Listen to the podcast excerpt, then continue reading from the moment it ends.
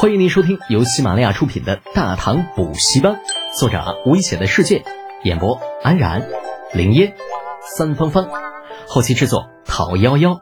感谢订阅。第六百二十五集误击。吵吵了一个早上，事情最后总算是有了定论啊，就是暂时啊，先不追究高句丽冤改素文、言语失当、蔑视国朝一事，但是。高句丽必须要送还十万中原百姓。另外，李德俭炮击悲沙城一事也是有了定论。虽然这次是误击，但是呢，这个远洋水师也有不可推卸的责任，着水师大都督罚俸半年，由天子下书训斥。啊，黄喜木明知所谓打错了不过就是借口，可是也没法再多说些什么。只能低着头，凄凄哀哀地对大唐皇帝的英明神武、公平公正表示钦佩。消息传至登州，王文度等人全都松了一口气，暗道一声运气。再看李浩，只见这货正拿着李二的手书在那儿知错压花子呢。雷瑶鬼鬼祟祟地绕到李浩的身后，探头瞥了一眼，只看到“再有下次，定斩不饶”这八个字，就不敢再往下看了。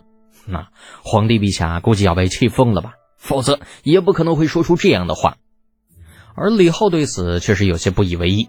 在他看来，这“定斩不饶”前面不还是有“再有下次”这样的定语吗？这就说明炮击被杀城的事情已经过去了。你过去了，自然也就不用再害怕了。至于说罚俸什么的，那反正李浩从打当官那天开始就没有领到几天的俸禄，而且真说起来啊，算上这次。他那被罚俸的时间加起来都能够排到贞观十年了。虱子多了不痒，债多了不愁，都这逼样了，你罚就罚呗。唯一让他比较遗憾的就是登州待不下去了。李二让他马上滚回并州，远洋水师继续南下，执行之前开发南海的任务。时光如水，岁月如梭，不能装逼的日子一晃而过。那于是呢，在五月初的一天。李浩告别了前来送行的程家兄妹，踏上了归途，乘船辗转半个多月，回到了太原城。如今的太原城与以往大不相同，城外是一片片的麦田，一眼看不到头，绿油油的，你瞅着就招人稀罕。田地里，农人在辛苦的劳作，除虫、拔草，与合作社签订的契约写得明明白白的。粮食不管收了多少，人家只要一成，余下的都是农人自己的，自己的东西那定然是要精心照料。到了秋天，粮食收的多了，也能够多卖点钱，不是？长孙冲、刘峰等人早就接到了李浩要回来的消息，已经在码头上巴巴的等了一个上午。远远看到大船归来，纷纷松了一口气。等待船一停好，便顺着搭起的跳板冲到了船上。长孙冲咧开大嘴，对着李浩那肩膀便是一拳：“好小子，炮击被杀城，太痛快了！哼，痛是痛快了，可是被骂的也不轻啊。”李浩打了个哈哈，与刘峰等人见了礼，又与何干成机碰了一下拳头：“老熟人了，没必要太过客气。”不过，在见到最后一人的时候，李浩竟是有些发愣，盯着那人看了半天，才道：“王玄策。”学生见过先生，一别经言，先生无恙否？王玄策微笑着上前对李浩行了弟子之礼。李浩上上下下打量了他好半天，突然憋出一句：“你咋黑成这样了？”就王玄策就有点懵啊，我咋黑成这样？你不知道啊？是谁把我弄到吐蕃就不管了的？可是想归想，话却不能这么说呀。于是王玄策只能苦笑着说道：“啊，嗯，学生天生皮肤就黑，又在吐蕃待了些日子，也就成了这个样子。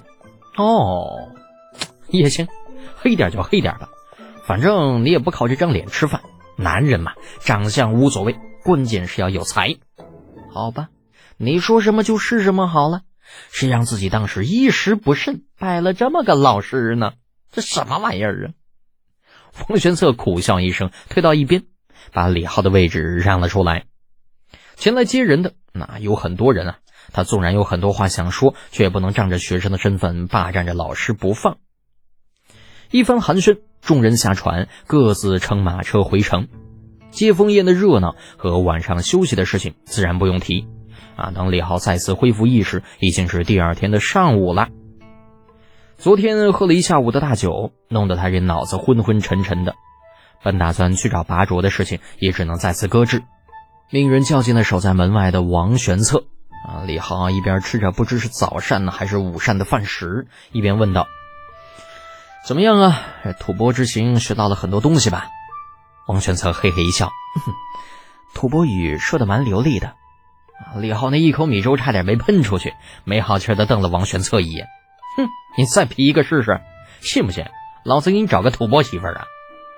老师开恩，学生知错了。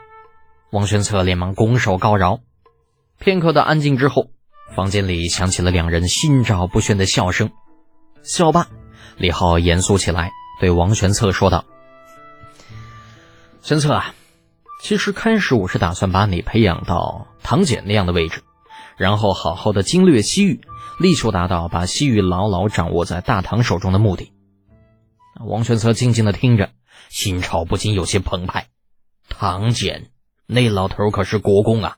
大唐外交界第一人，自己这不说能够达到他的位置，哪怕有他一半的名声，那也足以告慰平生，衣锦还乡了。但是现在，我觉得应该听听你的意见，毕竟有些事情关系到你未来的一生。真要接了唐简那差事，估计短时间内你很难在大唐有一个安稳的生活，至少十年之内，你会一直游荡在西域各国。难有回来的机会。学生一切听老师的安排，老师让学生做什么，学生就做什么。李浩的担心对于王玄策来说啊，自然算不得什么的。背靠强大的祖国，不管去任何地方说话都是有底气的。就算偶尔有一点点小摩擦，大多也是以对方先退一步而告终。哼，如此甚好。李浩欣然点头，起身拍了拍王玄策的肩膀。我会向陛下建议，给你一个西域特使的位置，官职大概在正五品左右。主要职能，一是作为大唐与西域各国的纽带，二是与西域各国展开更多的经济合作。放心，这件事情之前我曾经与西域各国的国主谈过。你去了之后，只要按照计划行事便好，其他的由为师来安排。西域诸国那因为地理环境特殊，有很多大唐所没有的特产。比如各种西域的瓜果，比如更适合西域环境的棉花，这些东西在李浩看来都是资源。西域各国或许看不上，但是如果能够用它们来换钱，那些个小国的国主还是喜闻乐见的。至于说如何把东西运回长安，哈，这个世界上还有一种叫做水泥路的东西，只要把路修好了，运力和速度都能够得到很大的提高。更何况，水泥路修好之后，大唐也能够更好的控制西域诸国。毕竟谁也没有规定水泥路只能供商队使用，军队行军对于路的要求同样是不低的。本集播讲完毕，安然感谢您的支持。